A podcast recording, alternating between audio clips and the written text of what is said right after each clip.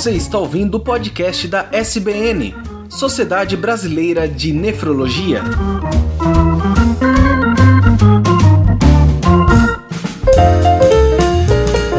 Olá, ouvintes! Sejam bem-vindos ao podcast da Sociedade Brasileira de Nefrologia. Eu sou Tarek Fernandes e hoje falaremos sobre gravidez, nefrologia e assuntos correlatos. E ao meu lado estão a doutora Andrea Pio, nefrologista da Unidade de Hipertensão Arterial do Hospital das Clínicas da Faculdade de Medicina da USP e secretária-geral da SBN, que é a casa desse podcast. E também a doutora Cíntia Vieira, nefrologista e diretora de políticas associativas da SBN. Boa noite, doutoras. Boa noite, Boa noite. E nesse episódio nós temos dois convidados especiais, que é o doutor Eduardo Poli de Figueiredo, que é nefrologista e professor titular da Escola de Medicina da PUC, e chefe do serviço do Hospital São Lucas da PUC. E também o Dr. Claudio Luders, médico nefrologista responsável pelo setor de diálise do Hospital Sírio-Libanês. Boa noite, doutores, tudo bem?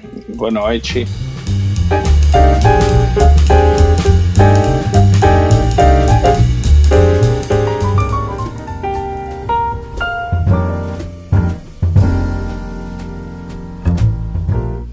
Boa noite. Né? Esse tema de hoje é muito importante porque os dados do Ministério de Saúde mostram que a hipertensão na gestação tem sido a maior causa de mortalidade materna e perinatal. E que é um dado alarmante. Então, nesse sentido, será que a gente poderia começar a falar então sobre o diagnóstico da hipertensão arterial na gestação? Ou seja, quando que a gente pode considerar uma paciente gestante hipertensa? A hipertensão na gestação realmente é um problema extremamente importante. É uh, a maior causa de mortalidade e morbidade materna e fetal, tanto no Brasil quanto no mundo. O principal fator para fazer o diagnóstico da hipertensão na gestação é a elevação da pressão arterial no período de gestação. Normalmente, no início da gestação, a pressão arterial cai e mesmo mulheres que eventualmente são hipertensas previamente, elas podem ter pressão arterial normal no início da gestação. Então, às vezes, isso até pode retardar o diagnóstico. Mas o principal fator é a elevação da pressão arterial. E isso é definido pela medida da pressão de consultório em 140 por 90 como ponto de corte para definir. Acima de 140 por 90, nós temos hipertensão gestacional, né, isso deve ser confirmado, a medida precisa ser feita de maneira adequada e, posteriormente, a gente vai avaliar que tipo de hipertensão é essa e que classificação de hipertensão é essa, porque existem diferentes apresentações para hipertensão na gestação. Doutor Cláudio, eu fico pensando assim, existem várias classificações para hipertensão, mas antes de entrarmos nessas classificações que provavelmente vocês vão, vão mencionar, assim, por que o controle da hipertensão é tão importante, principalmente na gestação? Já vimos que a mortalidade aumenta, mas assim, o que que ela causa né, na mulher e no feto quando tem hipertensão essa gestante? Para responder essa questão, a gente precisa falar um pouquinho da, das definições das diferentes formas de hipertensão que tem na gestação, porque cada uma tem um prognóstico, uma complicação diferente. Então, a, a gestante que se apresenta com pressão arterial elevada acima dos 14, eh, dos 140 por 90, como falou o Poli, se for antes da vigésima semana de gestação, essa paciente é classificada como uma hipertensa crônica. Então, é, essa é uma patologia que, implica em complicações ao longo da gestação, mas uma intensidade muito diferente de outra patologia própria da gestação, que é a pré-eclâmpsia e eclâmpsia, onde a pressão arterial se eleva após a vigésima semana. Então, a, o grande risco para as mulheres gestantes é desenvolver pré-eclâmpsia. Ao redor de 5, 3 a 5, 8%, depende da população, das mulheres que engravidam vão ter hipertensão na gestação como pré-eclâmpsia. Então, esse é o diagnóstico mais importante. Esse é o diagnóstico que tem que ser, tem que ser sempre feito é, o mais precisamente possível, porque a implicação desse diagnóstico muda todo o acompanhamento da gestante e implica no risco grande para a mãe e para o feto. Então, é, é, esse é um diagnóstico fundamental. Então, a pressão arterial que aparece após a vigésima semana de gestação, habitualmente acompanhada por aumento da perda de proteína na urina, apesar que esse critério hoje não é mais fundamental, é, implica em cuidados específicos para essa gestante. Existem outros é, diagnósticos. A gente conhece quatro é, tipos de hipertensão na gestação. Né? A hipertensão crônica, quando começa antes da vigésima semana, a pré-eclâmpsia ou eclâmpsia, que é quando a pré-eclâmpsia se complica com convulsões. A pré-eclâmpsia pode aparecer em cima de alguém que tem hipertensão arterial crônica. Existe um, um diagnóstico que se chama hipertensão gestacional, que é uma hipertensão que aparece no fim da gestação, sem proteinúria, é, que habitualmente tem um prognóstico muito melhor que as outras formas dando continuidade a essas diferentes síndromes né, hipertensivas gestacionais, a gente tem, e já dentro, dentro do contexto da nossa prática clínica, que a gente sempre fica preocupado se de repente alguma paciente gestante está desenvolvendo pré-eclâmpsia, é, a partir do momento que a gente faz esse diagnóstico, existem medidas que a gente pode é, adotar para poder prevenir ou não? O diagnóstico a princípio, uh, no momento que se faz o diagnóstico, a gente já tem o quadro definido. Para prevenir a ocorrência de pré-eclâmpsia, a gente precisa trabalhar com o risco e com a prevenção. Já se tentaram várias medidas para prevenir a ocorrência de, de pré-eclâmpsia. Tem duas medidas que se mostraram efetivas.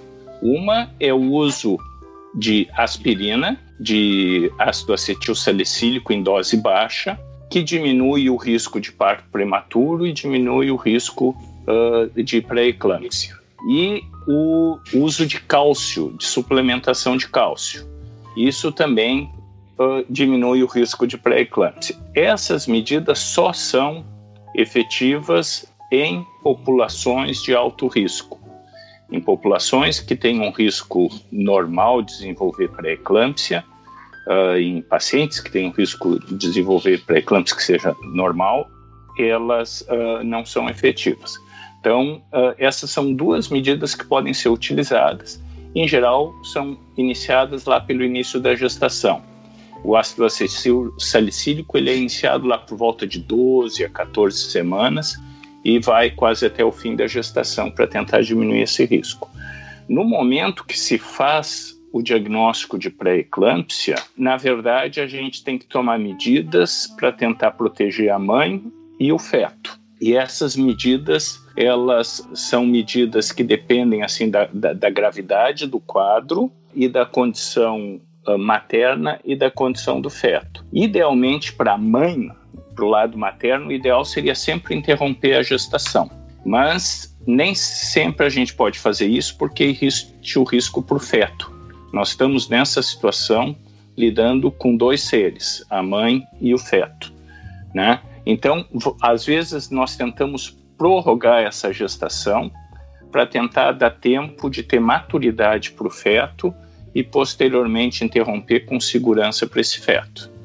É, e então, durante esse período, fazemos algumas medidas, como uso de antipertensivo, repouso relativo, acompanhamento. É muito importante a monitorização da gestante, dos exames, a procura de complicações, avaliando o bem-estar da mãe, avaliando o bem-estar do feto. Um aspecto que o, que o professor Poli falou que é fundamental, a pré-eclâmpsia começa precocemente na gestação.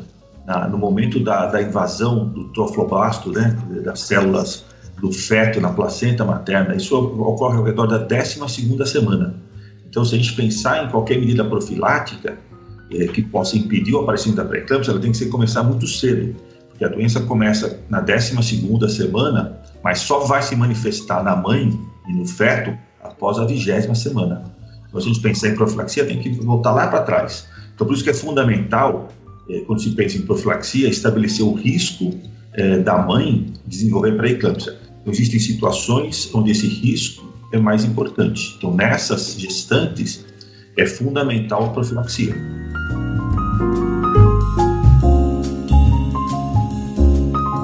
A minha pergunta é exatamente nessa continuidade da resposta. A mulher que teve pré-eclâmpsia numa gravidez anterior e engravida de novo, ela qual é o percentual? Existe algo assim que ela vá ter pré-eclâmpsia e isso já é um indicativo de iniciar a aspirina? Este é uma das situações em que o risco é elevado. Qualquer aí entra, na minha opinião, essa mulher uh, deveria iniciar com aspirina precocemente.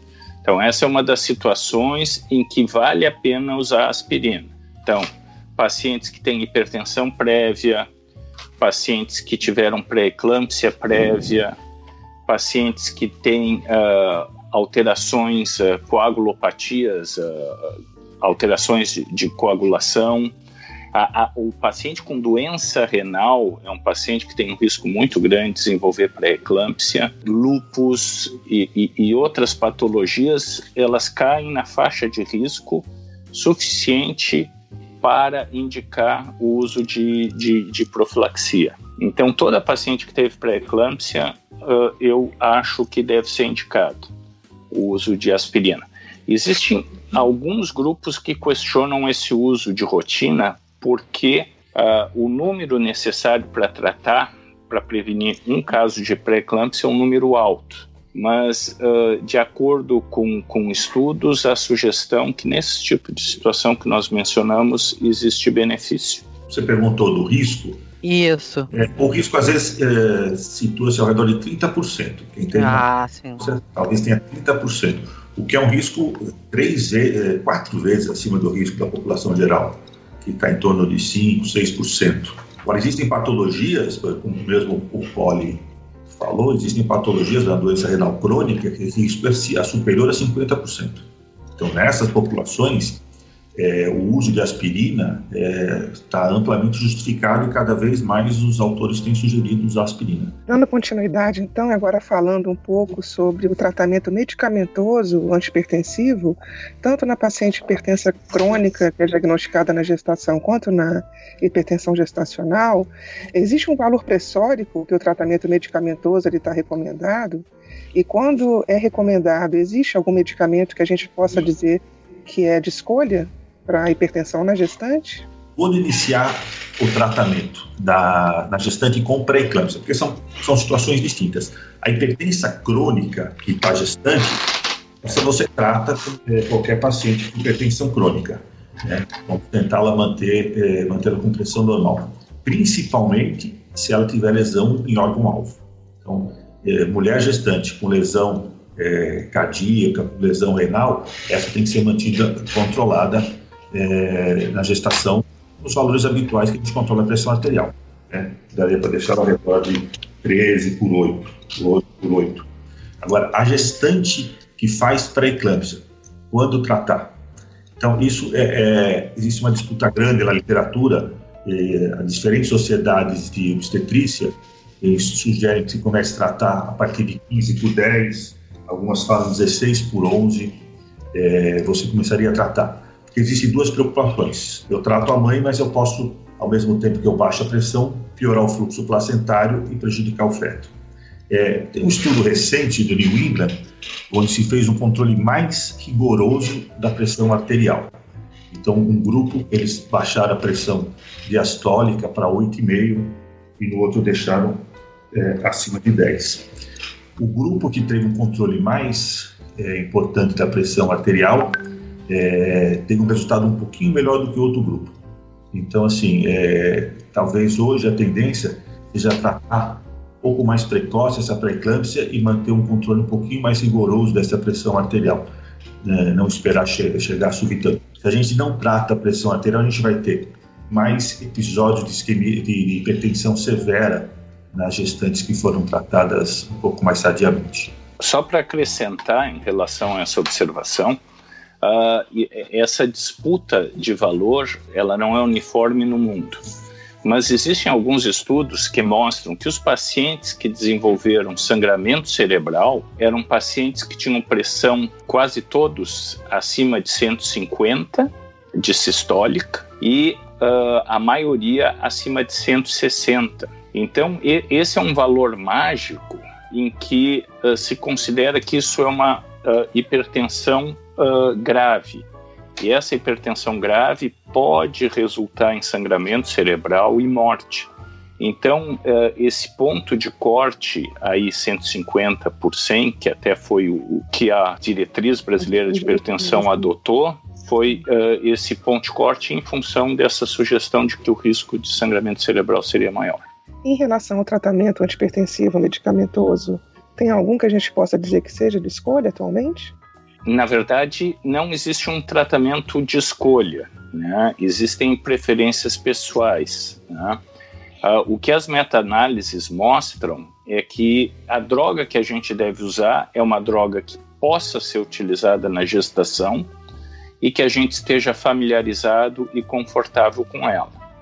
Então, uh, a gente tem drogas que a gente não pode utilizar, e aí os inibidores uh, da ECA não podem ser utilizados, os bloqueadores do receptor de angiotensina não podem ser utilizados, e uh, fica aí a opção entre as diferentes classes de drogas. Atenolol, dentro dos betas bloqueadores, a gente deve evitar, e as demais drogas, a princípio, a gente deve usar conforme a escolha pessoal. Isso é o que se sugere em, na, nas meta-análises.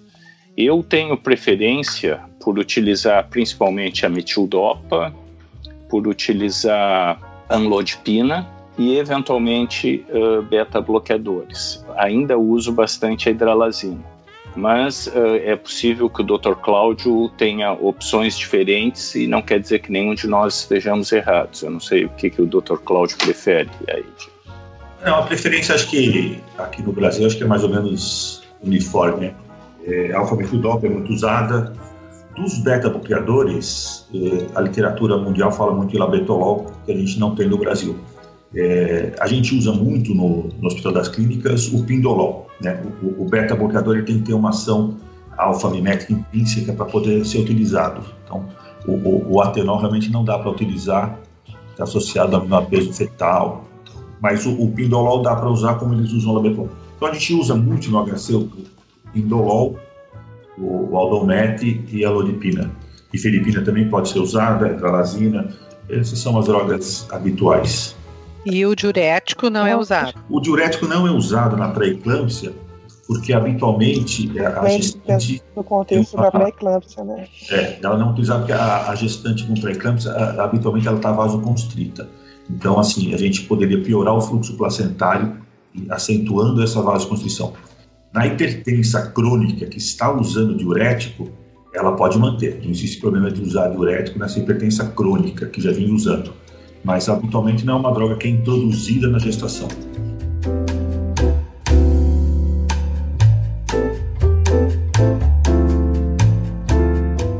Pacientes que são renais crônicas, né, elas, quando elas se tornam gestantes, a gente tem uma, um pouco mais de dificuldade de, de conduzir clinicamente, né. É, nesse contexto, a, a prevalência de pacientes hipertensas resistentes, inclusive, acaba sendo significativa, né? Quando, principalmente quando elas eram hipertensas crônicas, né?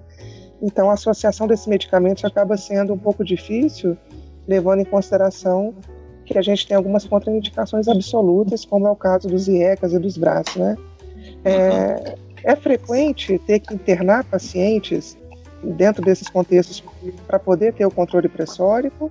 Quais seriam os critérios para a gente internar uma paciente gestante que já tem alguma é, alteração da função renal dentro da prática clínica? Qual, qual seriam as, a, habitualmente as condições mais frequentes? Bom, a paciente com doença renal crônica gestante realmente é sempre um grande desafio é, para o nefrologista.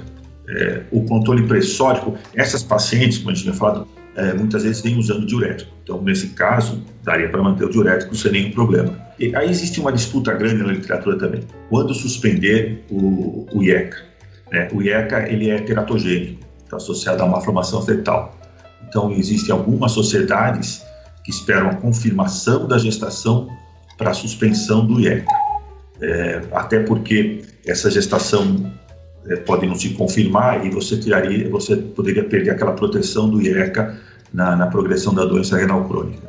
Esse é um risco, mas é, parece que é o conceito hoje mais aceito. Eu habitualmente suspendo antes, até porque o período de gestação são nove meses, né? E, é, e um, o risco, você tem um risco não é elevado esse risco de malformação, mas são malformações graves que podem envolver sistema nervoso central, sistema cardiovascular. Então, não sei se vale a pena correr esse risco. Não sei se o poli tem essa mesma impressão.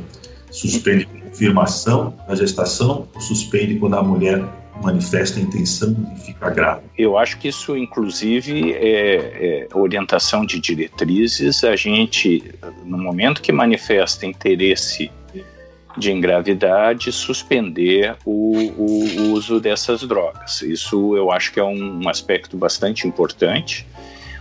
E no momento, ou quando se sabe está usando e, e, engravida sem intenção, suspender uh, o, o, o, quanto antes. Esse é um, eu acho que é um, uma conduta bastante importante e eu acho que bem definida. Acho que o Dr. Cláudio falou muito bem nisso aí. Em relação a, a, a internar o paciente, na minha opinião, quando a paciente tem pré-eclâmpsia, ela sempre deve ser internada. Existem sugestões de que o hospital dia também teria efeitos semelhantes a uma hospitalização, mas uh, no Brasil, predominantemente, nós não temos essa opção de, de, de hospital dia para acompanhamento dessas gestantes. A outra situação em que precisa internar as pacientes é quando a gente tiver hipertensão grave mantida. Isso uh, existe um risco bem definido para a mãe e ele precisa ser uh, controlado. Então, nessa situação, eu acho que é importante. A, a paciente que tem doença renal não necessariamente precisa ser internada. Né? Ela uh, é importante até definir em que estágio da doença renal a paciente está. A paciente que tem está nos estágios mais iniciais da doença renal crônica, existe obviamente um risco e ela precisa ser monitorizada muito de perto. A paciente que já tem estágios mais avançados ou que está em diálise, ela precisa de cuidados mais uh, específicos. Até uh, seria interessante, o, o, o Dr. Cláudio é, é, uma das autoridades mundiais em cuidado da gestante com uh, doença renal avançada e em diálise. Eu acho que a opinião dele sobre esse assunto eu acho que seria extremamente importante. Ele tem das principais publicações nessa área no mundo são dele. A gente quer, na realidade, saber vai acompanhando o paciente, em que nível que essa paciente vai nesse vai ser indicado para ela o tratamento dialítico. A gestante que tem doença renal crônica, como o doutor pode colocou, ela não precisa ser internada. Inclusive, gestantes em diálise fazem o tratamento ambulatorial. O, problema é assim, no momento que você faz diagnóstico de pré-eclâmpsia nessas pacientes, aí é fundamental a internação. O difícil, muitas vezes, é conseguir fazer o diagnóstico de pré-eclâmpsia uma gestante com doença crônica, porque o diagnóstico de pré-eclâmpsia é clínico. Né? É, hipertensão após a vigésima semana de cessação e proteinúria. É, essas pacientes sempre têm isso, praticamente. Então, o diagnóstico de uma pré-eclâmpsia superposta a, a, uma doença renal crônica é muito difícil. Aí cabe muita experiência do obstetra e do, do nefrologista que vai acompanhando para poder fazer esse diagnóstico. Hoje existem sugestões que a dosagem de alguns fatores antiangiogênicos possam fazer uh, diferenciar esse diagnóstico. Outro aspecto muito importante nesse diagnóstico é a presença de Doppler de artérias uterinas, umbilicais, se ele estiver alterado, também acaba sugerindo um pouco o diagnóstico pré-eclâmpsia. Então, na presença de pré-eclâmpsia, é fundamental internar. Nos outros casos, o POT colocou. Né? Uma hipertensão não controlada é fundamental internar. É, o feto que não está crescendo, muitas vezes você também tem que internar, porque pode ter uma pré-eclâmpsia por trás. Agora, o momento que a gente indica diálise nessas pacientes, quer dizer, a paciente que tem insuficiência renal crônica e essa doença progride, e a doença vai progredir basicamente em quem tem formas um pouco mais avançadas de insuficiência renal, pacientes com creatinina até, a literatura disputa um pouco, mas até 1,4 de creatinina, é, se tiverem proteinúria menor que um grama, o risco de progressão é muito baixo. Essas pacientes vão ter uma gestação, mas que não vai afetar seu rim. A partir de 1,4 de creatinina, ou 40 de clearance, e principalmente na presença de proteinúria, o risco aumenta muito, podendo chegar a 50% delas com progressão da doença renal, é, inclusive caminhando para diálise. Agora, o momento de iniciar a diálise, é, a literatura não tem um dado conclusivo. A gente no HC, eh, no Hospital das Clínicas, a gente conseguiu vários anos de acompanhamento dessa paciente, que a gente observou que pacientes que têm função renal eh, com creatina ao redor de 3, 3,5 estão estáveis, habitualmente a gente observa e não põe em diálise. Agora, quem tem 3 em creatinina e essa creatina vem em ascensão, então a gente já coloca em diálise, porque as que vêm piorando função renal, muitas vezes progridem rapidamente, então no intuito de proteger a mãe e principalmente o feto, a gente começa a diálise é, nessas pacientes que têm 3, 3,5 estão em ascensão. O grande problema de colocar gestante em diálise é que a maior parte das gestantes que entraram em diálise por causa gestação, é, dessas pacientes com doença renal crônica que entraram em diálise em função da gestação vão permanecer em diálise após o parto. E a paciente que eu consigo segurar em conservador ao redor de 3 de creatinina, às vezes ela vai levar mais um ano, um ano e pouco para entrar em diálise. Então, é, a gente antecipa um pouco o início da diálise quando eu começo a diálise nessas pacientes. A anticoagulação dessa paciente, como é que ela é? É a mesma? Com heparina? Para a sessão de diálise, a anticoagulação é com heparina. A, a heparina não, não atravessa a placenta. Se a paciente não estiver tendo nenhum sangramento, a gente usa heparina, uma dose habitual. É, como as diálises, a gente faz diálise curta, é, então às vezes com 2.500 unidades a gente consegue fazer duas horas e meia de diálise.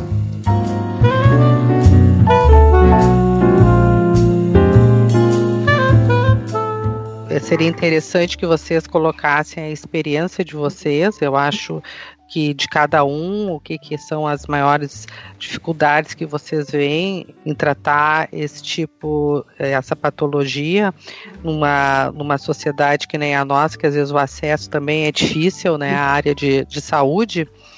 Então, assim, quais as experiências que vocês têm? Algum alerta, algo que possa esclarecer melhor, que a nossa população que está ouvindo, também de leigos, possa ajudá-los? A gestação e hipertensão é um assunto extremamente importante e realmente o nosso país que tem por volta, né, existe um estudo de base populacional, por volta de 7,5% das, das gestações no Brasil se complicam com hipertensão, sendo que quase 3% delas têm uh, pré-eclâmpsia. Um fator extremamente importante é que uh, a gestante precisa fazer pré-natal. Então, é fundamental aconselhamento, é fundamental um pré-natal e o mesmo uh, nos, nos postos de saúde, nas unidades básicas de saúde, é possível fazer um acompanhamento com bastante segurança e com possibilidade de detectar problemas precocemente.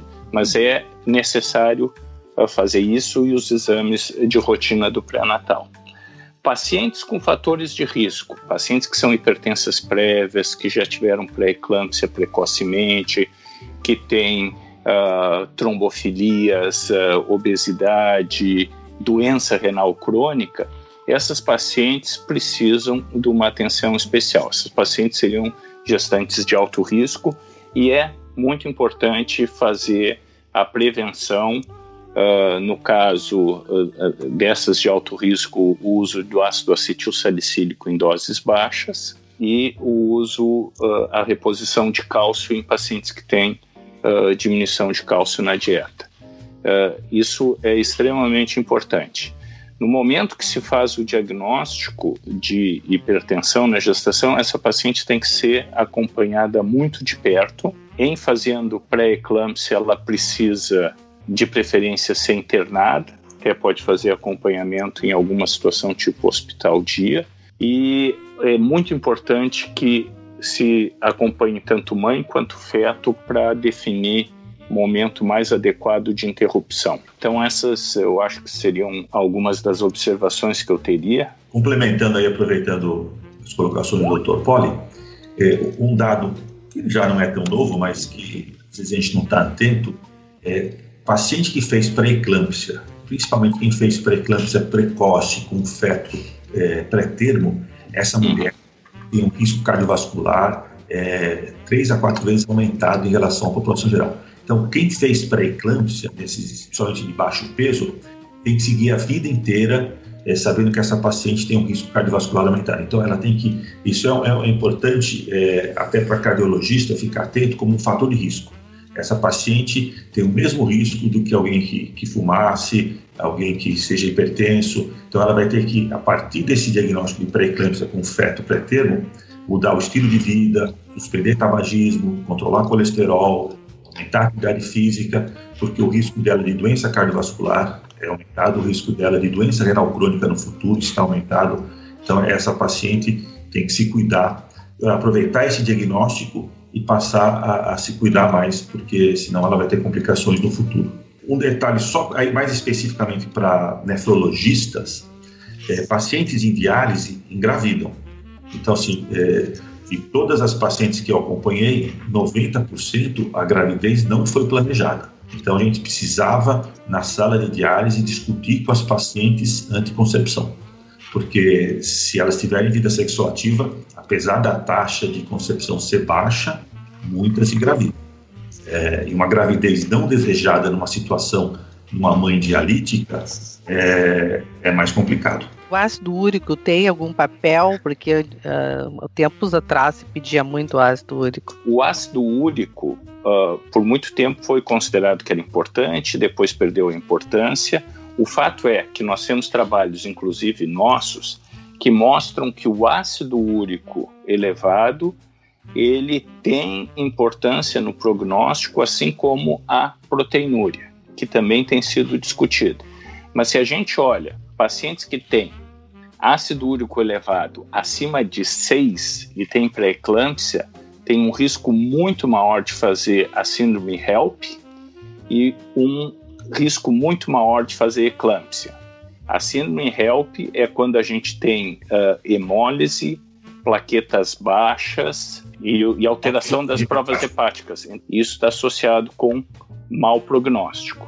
Então, esse ácido úrico elevado, uh, ele tem uma significância aproximada à da, da proteinúria. Como se tem uma discussão exatamente do que, que é a pré-eclâmpsia, porque a gente não sabe a causa, né? E ainda não entende totalmente a fisiopatologia, existem alguns estudos que têm usado a hiperuricemia para fazer o diagnóstico de pré-eclâmpsia.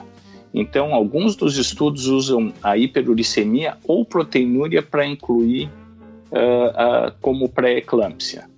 Então, uh, eu acho que existe uma importância do ácido úrico, a gente não entende exatamente qual, mas ácido úrico acima de 6, a gente deve estar um pouco mais atento para a possibilidade de complicações.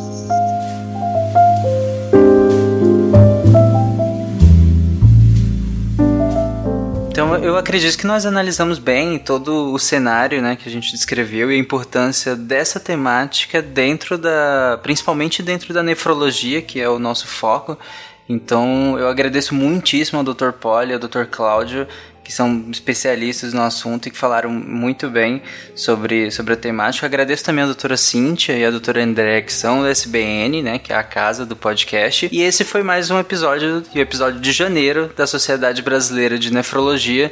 E caso algum dos ouvintes tenham qualquer dúvida, qualquer elogio ou crítica ao episódio também, pode comentar na postagem do episódio lá no site do Deviante que a gente lê talvez se alguma crítica, algum elogio ou algum, alguma dúvida que surgir, a gente repassa aos especialistas a que, que vocês direcionarem a, o comentário.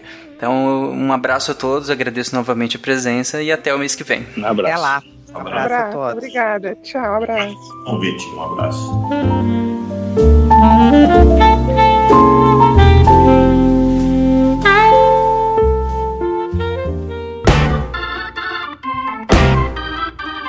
Você ouviu o podcast da SBN, Sociedade Brasileira de Nefrologia.